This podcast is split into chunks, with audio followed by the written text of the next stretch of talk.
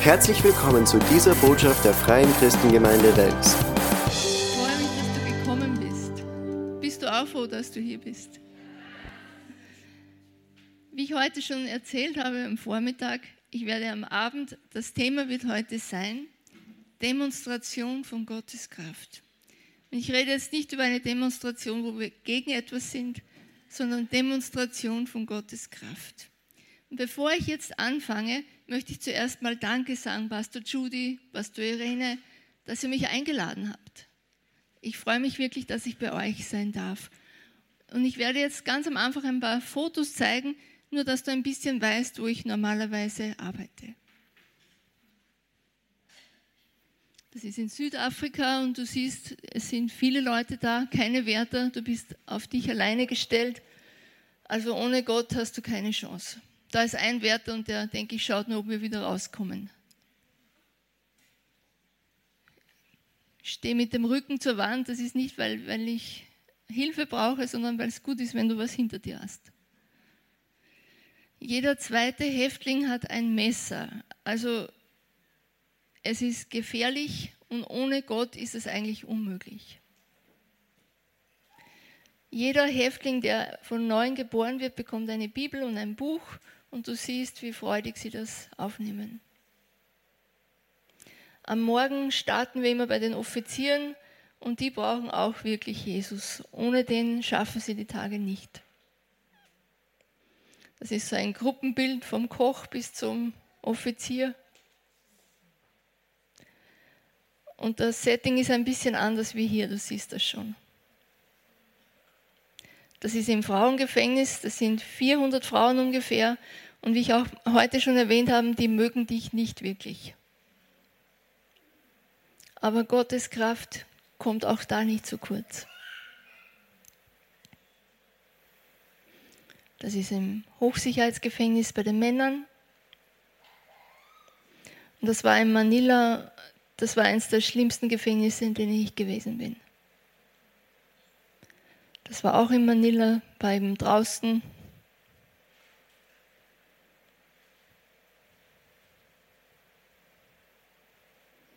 So sind wir normalerweise angezogen. Und das war ein ganz ein altes Foto, aber es gefällt mir. Das war ein Open Air auf der Reeperbahn gemeinsam mit der Heilsarmee. Und das war wirklich super, super cool. Danke.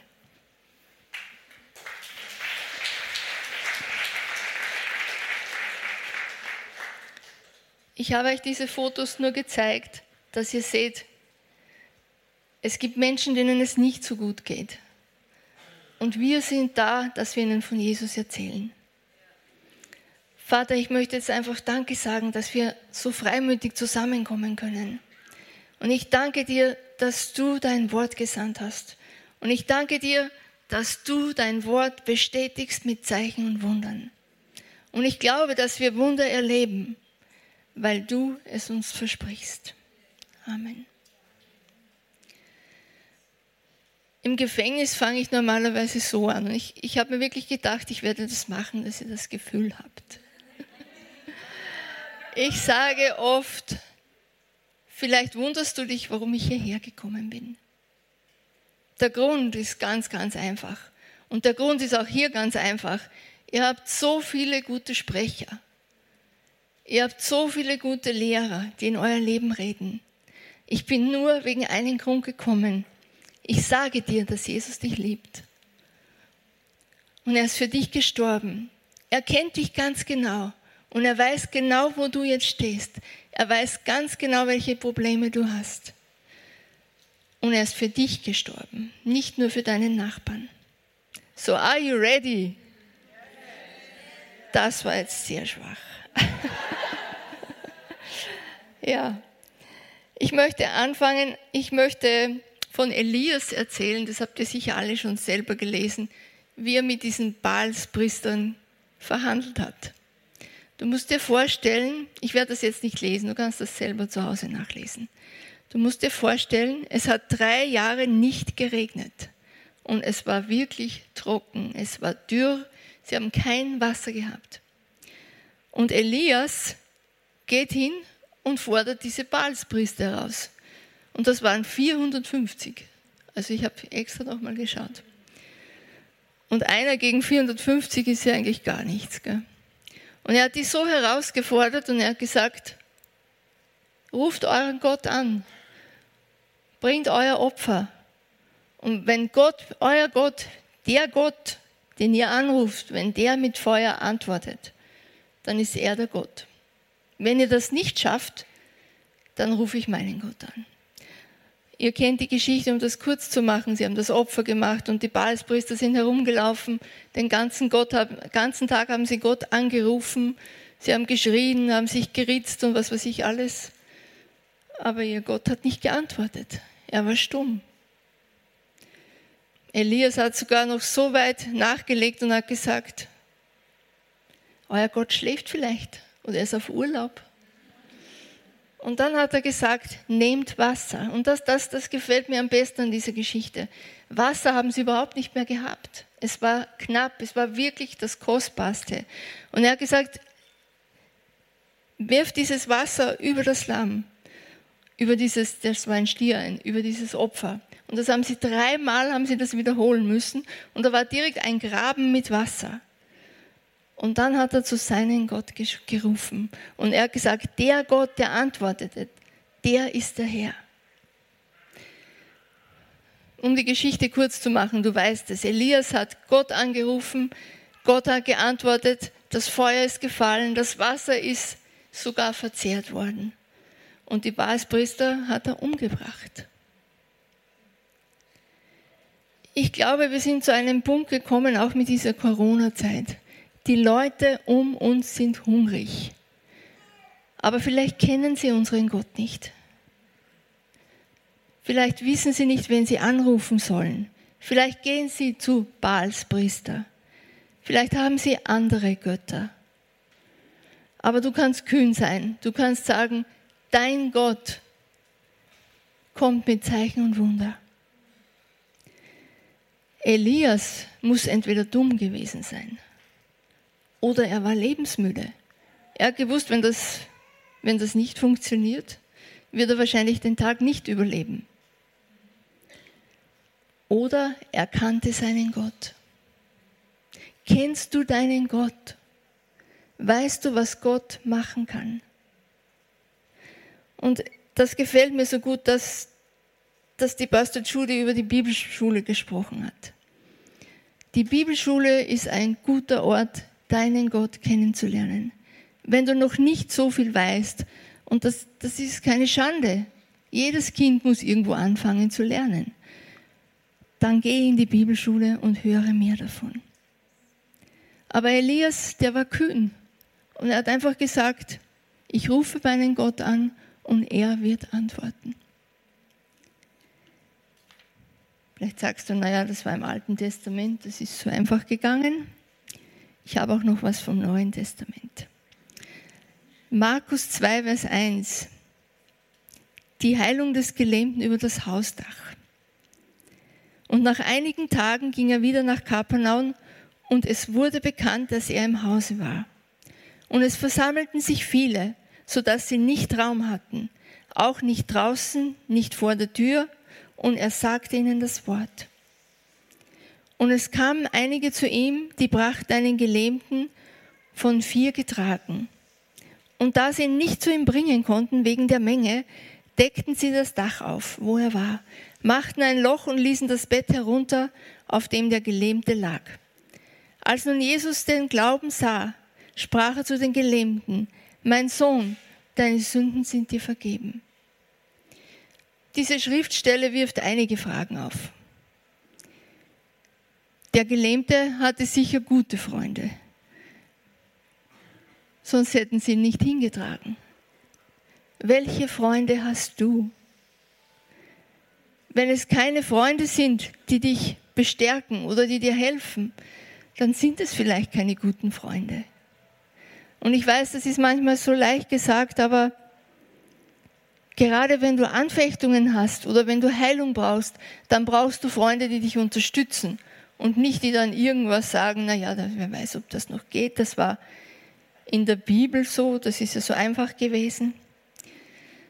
Das Zweite, was mir gefällt, die Leute haben das Dach abgedeckt. Stell dir mal vor, irgendjemand marschiert jetzt am Dach herum, während ich zu euch spreche. Die machen hier ein Loch und ein großes Getöse. Plötzlich kommt ein Lama mit dem Bett herunter. Wir lesen das immer so, naja, das ist so einfach gewesen. Aber ich denke, ich wäre ein bisschen irritiert. Vielleicht kann man auch zornig werden. Was erlauben Sie sich? Oder dem, irgendjemand hat dieses Haus ja auch gehört. Der wird vielleicht auch keine Freude gehabt haben. Und vielleicht haben die Köstner Dach nicht gekannt, dass sie dann anrufen können und sagen, irgendjemand hat ein Loch gemacht. Es ist schön, wenn du jemand kennst, der für dich einsteht. Aber es ist auch schön, wenn du weißt, wo du hingehen kannst. Du kannst alleine zu Jesus kommen. Und der ist nicht anders für dich als für mich. Der ist nicht anders zu Irene wie zu Pastor Judy. Gott hat keine Lieblingskinder. Wir sind alle geliebt von ihm. Und als Jesus ihren Glauben sah, sprach er zu den Gelähmten, mein Sohn, deine Sünden sind dir vergeben. Ich meine, das ist auch so eine Aussage.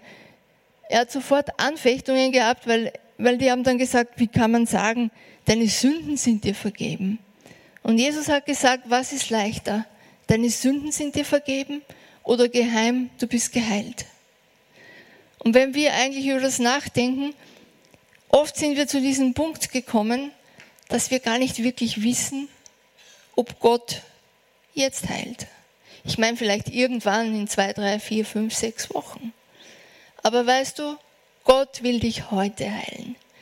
Gott will dir heute helfen. Wenn du eine finanzielle Not hast, Gott will dir heute begegnen. Das ist nicht morgen, Gott ist jetzt. Er antwortet dir heute. Ja, wir haben auch gehört, es kann manchmal ein bisschen dauern, bis sich das manifestiert. Aber deine Geheilung gehört dir jetzt.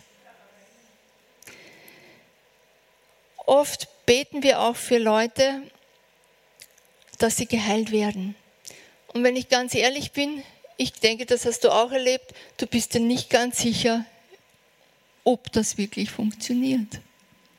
Und wie ich am Morgen schon gesagt habe, fang an zu üben. Fang an zu üben. Such dir jemand, vielleicht den du kennst, der nicht gleich zornig wird. Und übe. Oder such dir ein Haustier und übe. Wie ich gesagt habe, die sprechen nicht dagegen. Der Jan sagt immer, und das, das mag ich wirklich gerne, er sagt, es gibt nichts leichteres, als für einen Toten zu beten. Der kann nicht mehr widersprechen. Und wenn du, ich, ich rede nicht nur zu euch, ich rede auch zu mir. Manchmal können wir selber gar nicht sehen, dass wir, wir glauben schon an Heilung. Aber dass das jetzt passieren soll, können wir oft selber nicht sehen. Aber ich sage dir, Gott will mit Zeichen und Wunder kommen.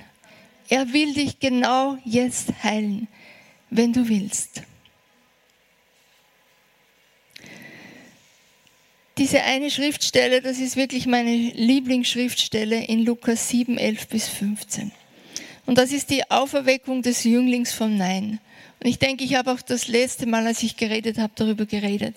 Aber diese Schriftstelle, ich finde die so bewegend. Und es begab sich danach, dass er in eine Stadt mit Namen Nein ging. Und seine Jünger gingen mit ihm und eine große Menge. Hast du schon gesehen, wenn Jesus wohin geht, da sind immer Massen mit. Weil wenn du über Jesus redest, du ziehst die Leute an. Und das ist jetzt nicht dein Charisma oder deine Ausstrahlung oder wie immer du das nennen willst. Das ist einfach, weil Jesus attraktiv ist in dir. Und ich ich möchte euch wirklich ermutigen, sei attraktiv für die Welt. Die brauchen etwas, was attraktiv ist. Ich will auch nichts Fades haben. Und ich denke, du auch nicht. Als er aber nahe an das Stadttor kam, siehe, da trug man einen Toten heraus, der einzigen Sohn seiner Mutter. Und sie war eine Witwe, und eine große Menge aus der Stadt ging mit ihr. Und als sie daher sah, jammerte sie ihn und er sprach zu ihr, weine nicht. Und trat hinzu und berührte den Sarg. Und die Träger blieben stehen und er sprach, Jüngling, ich sage dir, steh auf. Und der Tote richtete sich auf und fing an zu reden. Und Jesus gab ihm seiner Mutter. Jesus kommt in die Stadt und vor dem Stadttor sieht er dieses Begräbnis. Und ich denke, wir waren alle in Begräbnissen. Und das ist keine lustige Angelegenheit. Es steht hier auch noch, das war der einzige Sohn der Mutter. Und im Alten Testament waren die Kinder jetzt nicht nur deine Kinder, die waren da, dass sie dich versorgen, wenn du alt bist. Da hat es keine Pension gegeben. Deine Kinder haben sich um dich gekümmert. Und darum war es auch sehr schlimm, wenn sie keine Kinder haben konnten. Und es steht auch noch, dass diese Mutter Witwe war. Also ihr Mann ist gestorben, ihre Vergangenheit war kaputt, ihre Gegenwart war weg und ihre Zukunft war auch weg. Und dann steht, in einer Übersetzung steht, aber dann kam Jesus. Und alles war anders. Er hat diese Frau gesehen, er hat ihr Leid gesehen. Und es steht auch, dass viele Leute mitgegangen sind, weil sie haben Mitleid gehabt mit dieser Frau. Und so oft haben wir mit jemand Mitleid. Und ich, ich sage nicht, dass, ist, das ist, ich sag nicht, dass das schlecht ist.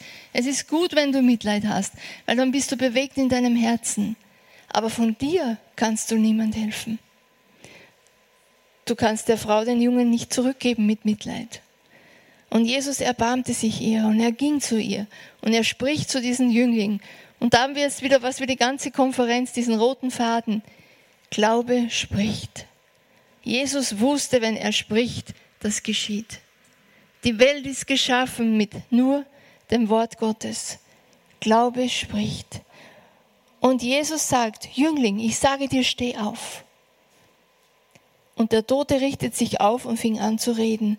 Und Jesus gab ihn seiner Mutter. Also du siehst, der junge Mann hat auch gleich geredet. Wahrscheinlich, was er erlebt hat, ich weiß es nicht. Lass uns anfangen zu reden. Lass uns anfangen zu reden, was Jesus für uns getan hat und was er tun will. Er will nämlich etwas tun, aber er braucht uns, dass wir reden. Jesus bestätigt nicht dein Wort, er bestätigt sein Wort mit Zeichen und Wunder.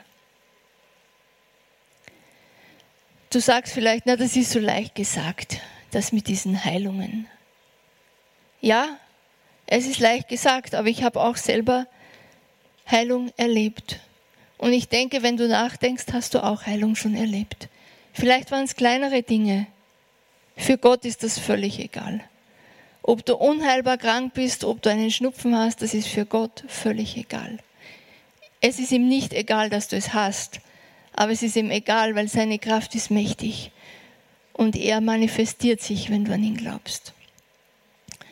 Ich möchte euch ein, ein, ein kleines Zeugnis geben von Manila.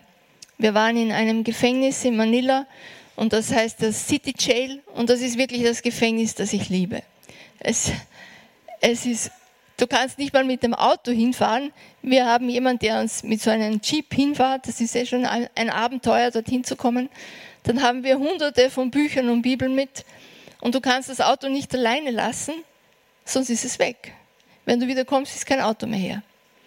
Und du kommst eben dann rein in dieses Gefängnis und es ist drei Stockwerke hoch und meistens fangen wir ganz oben an und du musst mit diesem Major sprechen, das ist ein Gangleader und wenn der dich nicht mag, kannst du gar nicht reden. Also das ist ein bisschen anders wie in Österreich. Und ja, wir sprechen mit dem und eigentlich sind wir immer noch hineingekommen. Und der sagt dir dann, wie viele Leute du bekommst, wie viele Leute zuhören dürfen. Eigentlich komisch, oder? Die Wärter kommen in, in den Philippinen nicht ins Gefängnis hinein, die sind nur außerhalb. Die stehen mit ihren Maschinenpistolen und wenn jemand fliehen will, dann erschießen sie. Aber innen drinnen regiert die Mafia. Und die nennen sie eben Major. Der höchste ist dann der Major und mit dem musst du reden. So, wir kommen da rein, da ist immer, da ist immer ein Trubel und im Gefängnis, du weißt nie, was passiert. Also du kannst da Stunden stehen, kann sein, dass es schnell geht, meistens geht es langsam. Dann müssen wir die Bücher und alles, diese drei Stockwerke hochschleppen, die Stiegen, das ist alles sehr eng. Also es ist ein bisschen anders wie bei uns. Und wir kommen da rein und dieser Major, naja, hat uns erlaubt, dass wir reden, aber er war nicht glücklich. Irgendwas hat nicht gepasst. Und ich habe mich dann hingesetzt und, und dann musst du ein Soundsystem alles aufstellen, musst du alles mitnehmen. In diesem Gang haben ungefähr 1200 Leute können zuhören. Und das ist ziemlich viel. Also brauchst du ein gutes Soundsystem, weil du siehst ja nicht alle, die sind alle so verwinkelt. Und wir, der, der geht da herum und ich, und ich sitze da da und bete, halt, dass alles gut geht und ja. Und wie ich so bete, schaue ich mir diesen Major ein bisschen näher an. Und ich denke, der humpelt. Und dann denke ich mir, der humpelt wirklich stark, der kann kaum gehen.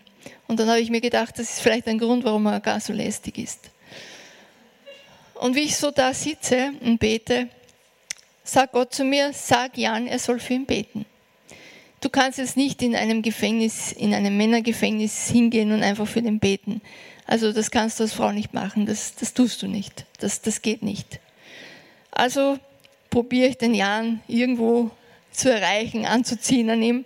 Und vor einer Versammlung will der eigentlich nicht mit irgendjemand reden, auch nicht mit mir. Aber ich weiß, Gott hat gesagt, er soll für ihn beten. Also ich ziehe nochmal an. Gell. Er schaut mich schon so an. Ich ziehe nochmal an. Dann sagt er, was, was, was möchtest du? Und ich sagte, bitte bete für ihn. Ich weiß, du sollst für ihn beten. Und das sage ich eigentlich niemals, weil der Jan weiß selber, was er tut. Der braucht mich nicht, dass ich ihm sage, wie das geht. Aber trotzdem, Gott hat gesagt, frag ihn, er soll beten. Der Jan war jetzt nicht glücklich, der wollte loslegen mit seiner Botschaft und ja, naja. Dann hat er sich gedacht, er bekommt sowieso keine Ruhe. Er betet jetzt für den. Ist hingestürmt auf den Mann und sagt, ich bete für dich und hat ganz kurz gebetet, sei geheilt im Namen Jesus. Zack, boom, fertig. Die Versammlung fängt an. Wir haben so, so Holzbänke gehabt, die sind ganz tief, du kniest fast, wenn du auf diesen sitzt. Der Jan fängt an zu reden, zu predigen.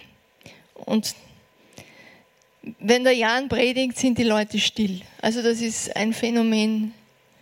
Die könnten stören, die möchten stören, aber sie können nicht. Sie sitzen still und hören zu. Jetzt fängt dieser Major, der sitzt jetzt neben mir, auch sehr erfreulich, fängt an aufzuspringen. Ich versuche ihn, sage, setz dich hin, sei still. Weißt du, zu einem Gang-Major sagst du es nicht, sei still. Das ist auch nicht so, kommt nicht so gut an. Auf jeden Fall ist dieser Mann hüpft da neben mir herum und fängt an zu schreien, er ist geheilt, er ist geheilt, er ist geheilt ja, haben wir gedacht, das wird toll, der Jan möchte predigen und der springt neben mir wie ein Ball herum. Das war alles hinter mir an, der hat das alles nicht gesehen. Gell? Ja, ich habe gesagt, setz dich hin, erzähl es ihm nachher. Der Jan predigt so 20 Minuten, gibt einen Altarruf. Alle, die wir gesehen haben, haben mitgebetet. Und das ist für mich, also das ist wirklich ein Privileg, wenn du das sehen darfst. Menschen in den schrecklichsten Umständen,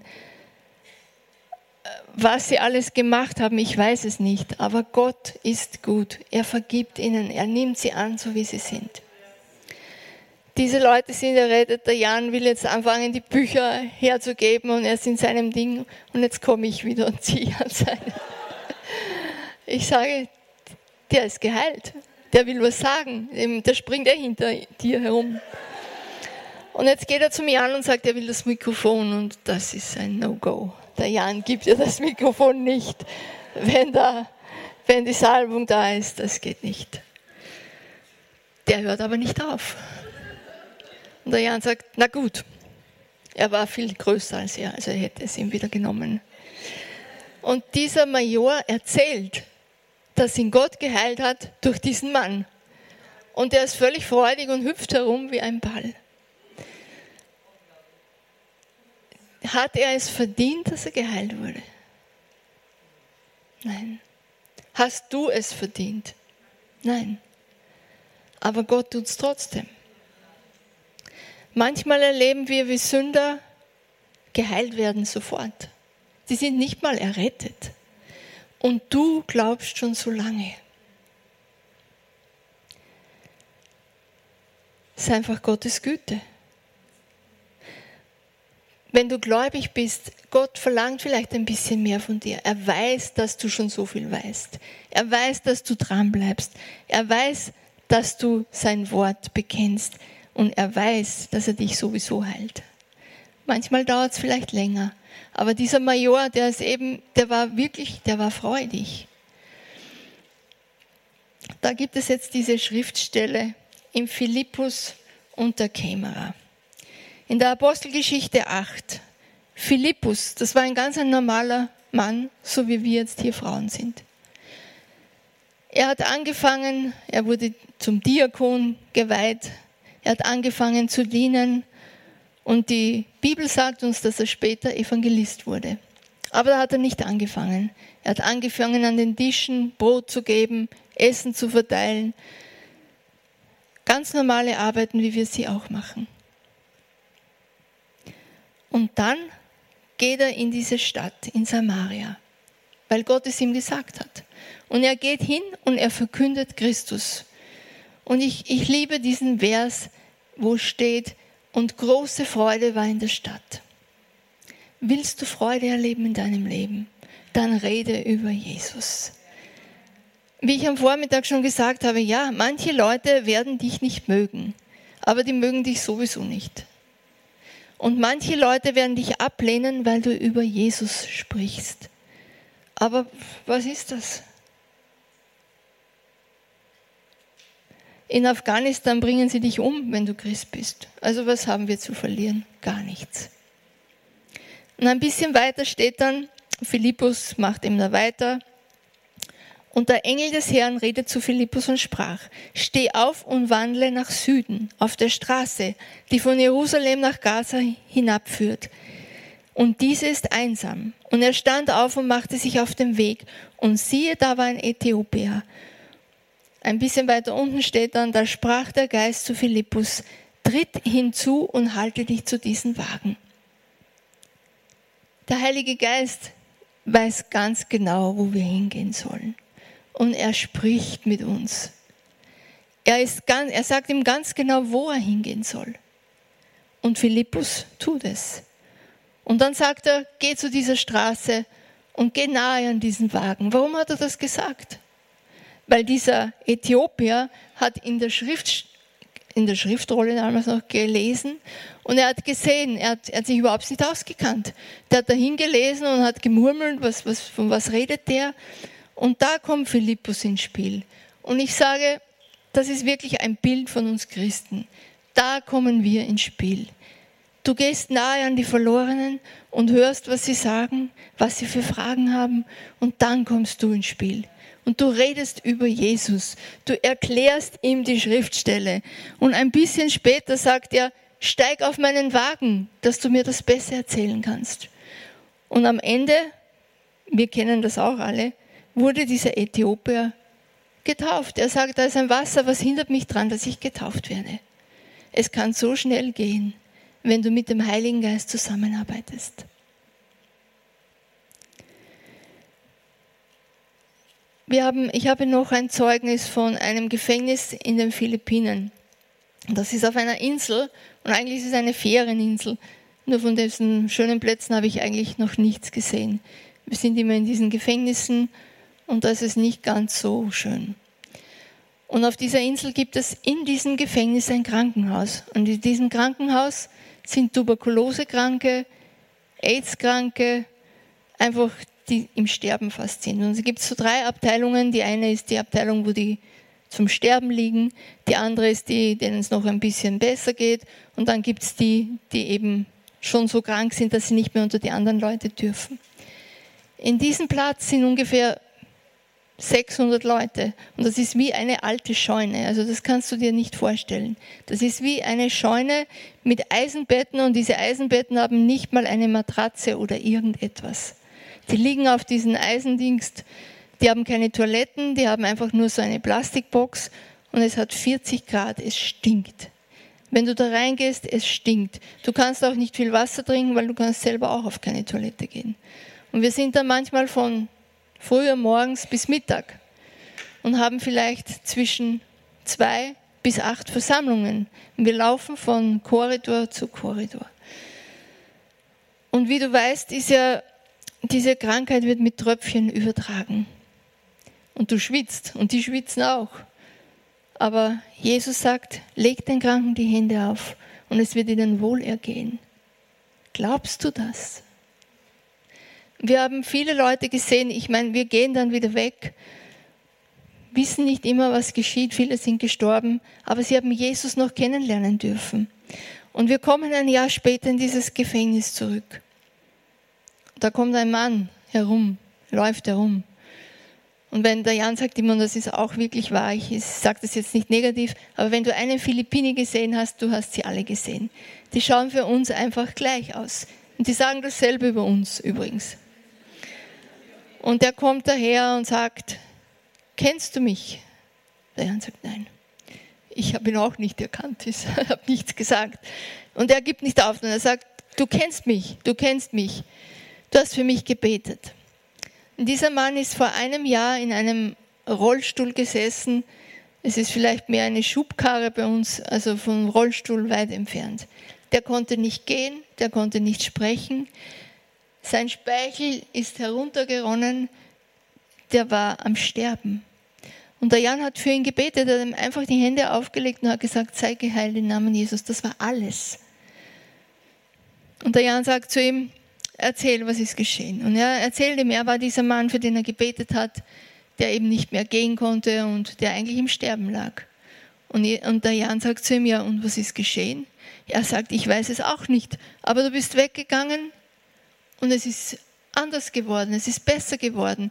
Ich bin aus dieser, diesem Rollstuhl aufgestanden, habe angefangen zu laufen und jetzt laufe ich herum. Und der Jan hat gesagt, ja, was machst du jetzt noch in dieser Abteilung? Und er hat gesagt, ich erzähle den anderen, dass Jesus heilt. Und ich denke, da können wir uns wirklich ein Beispiel nehmen. Jesus heilt dich. Er hat schon viel bei dir geheilt. Lauf herum und erzähle es. Fang an, die Wunder Gottes zu verkündigen. Und ich kann dir versprechen, Jesus wartet nur darauf. Er liebt es. Er liebt es, die Menschen zu heilen. Er wartet nur auf dich, dass du es erzählst. Sei kühn und frag Leute, ob du für sie beten darfst. Ich sage nicht, dass du über sie laufen sollst und einfach sagen, ich bete jetzt für dich. Du musst schon fragen, ob sie das wollen. Aber neun von zehn sagen ja. Mindestens. Probier's. Probier's. Ich will jetzt gar nicht mehr lang herumreden. Ich denke, du hast meinen Punkt verstanden. Aber zuerst möchte ich dich noch was anderes fragen. Vielleicht bist du heute Abend mitgekommen mit irgendjemand. Jemand hat dich eingeladen.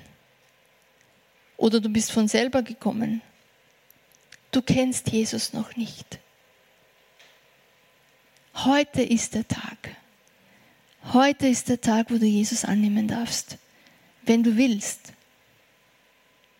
Und ich möchte jetzt einfach, dass wir alle die Augen schließen und darüber nachdenken, ob ich Jesus jetzt annehmen möchte. Wenn du das noch nie gemacht hast, dann zeig mir mit der Hand, dass du das tun möchtest. Heb einfach deine Hand, dass ich es sehe.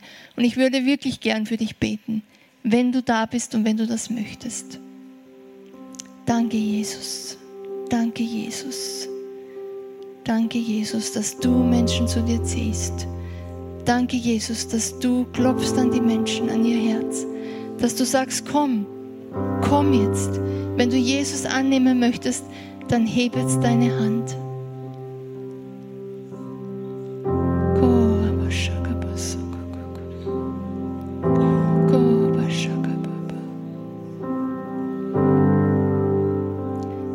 Möchte das nicht drängen.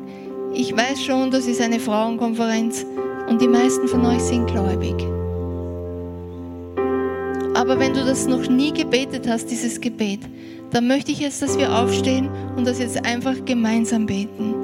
Wenn du das noch nie gemacht hast und das heute zum ersten Mal mitbetest, dann komm nachher und sag uns, ich habe mich entschieden für Jesus. Danke, Jesus. Danke, Jesus. Sprich mir einfach nach jetzt. Danke, Herr Jesus, dass ich zu dir kommen darf. Dass ich kommen darf, wie ich bin. Ich glaube, dass du am Kreuz für mich gestorben bist.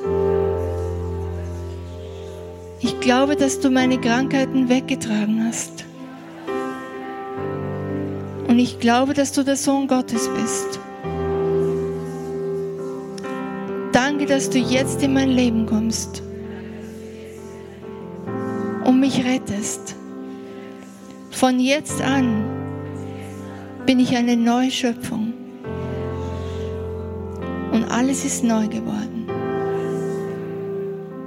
Wenn du das zum ersten Mal gemacht hast, dann sprich mit jemand. Wenn dich jemand mitgebracht hat, erzähl ihm, dass du diese Entscheidung getroffen hast. Da vorne ist ein Gebetsteam. Wenn du nachher mit jemandem sprechen willst, geh zu ihnen und erzähl es jemand. Der erste Schritt, den haben wir gemeinsam gemacht. Du hast Jesus angenommen. Der zweite Schritt ist, sei kühn, erzähl es jemand. Und besorg dir eine Bibel und fang an, in der Bibel zu lesen.